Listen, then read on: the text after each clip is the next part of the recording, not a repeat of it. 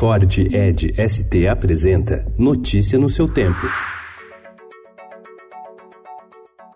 Olá, sejam bem-vindos. Hoje é sábado, dia 19 de outubro de 2019. Eu sou Adriana Simino e ao meu lado Alessandra Romano. E estes são os principais destaques do jornal Estado de São Paulo.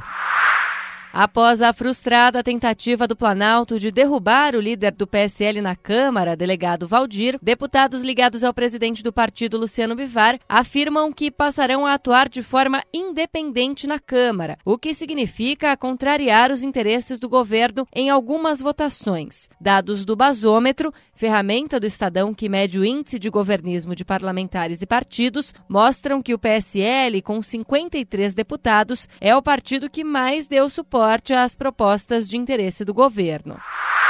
União quer incluir Minas Gerais em plano de ajuda aos estados.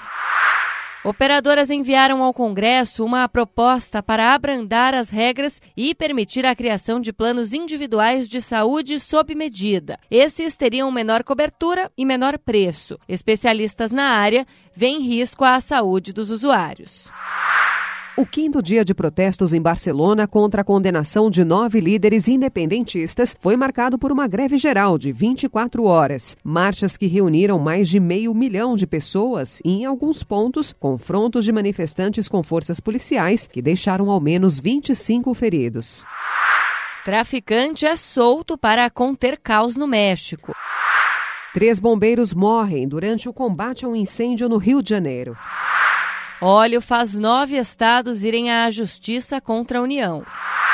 As astronautas americanas Jessica Meyer e Christina Koch fizeram ontem a primeira caminhada espacial só de mulheres. João Marcelo Bosco lhe põe memórias no papel com o livro Elise e Eu.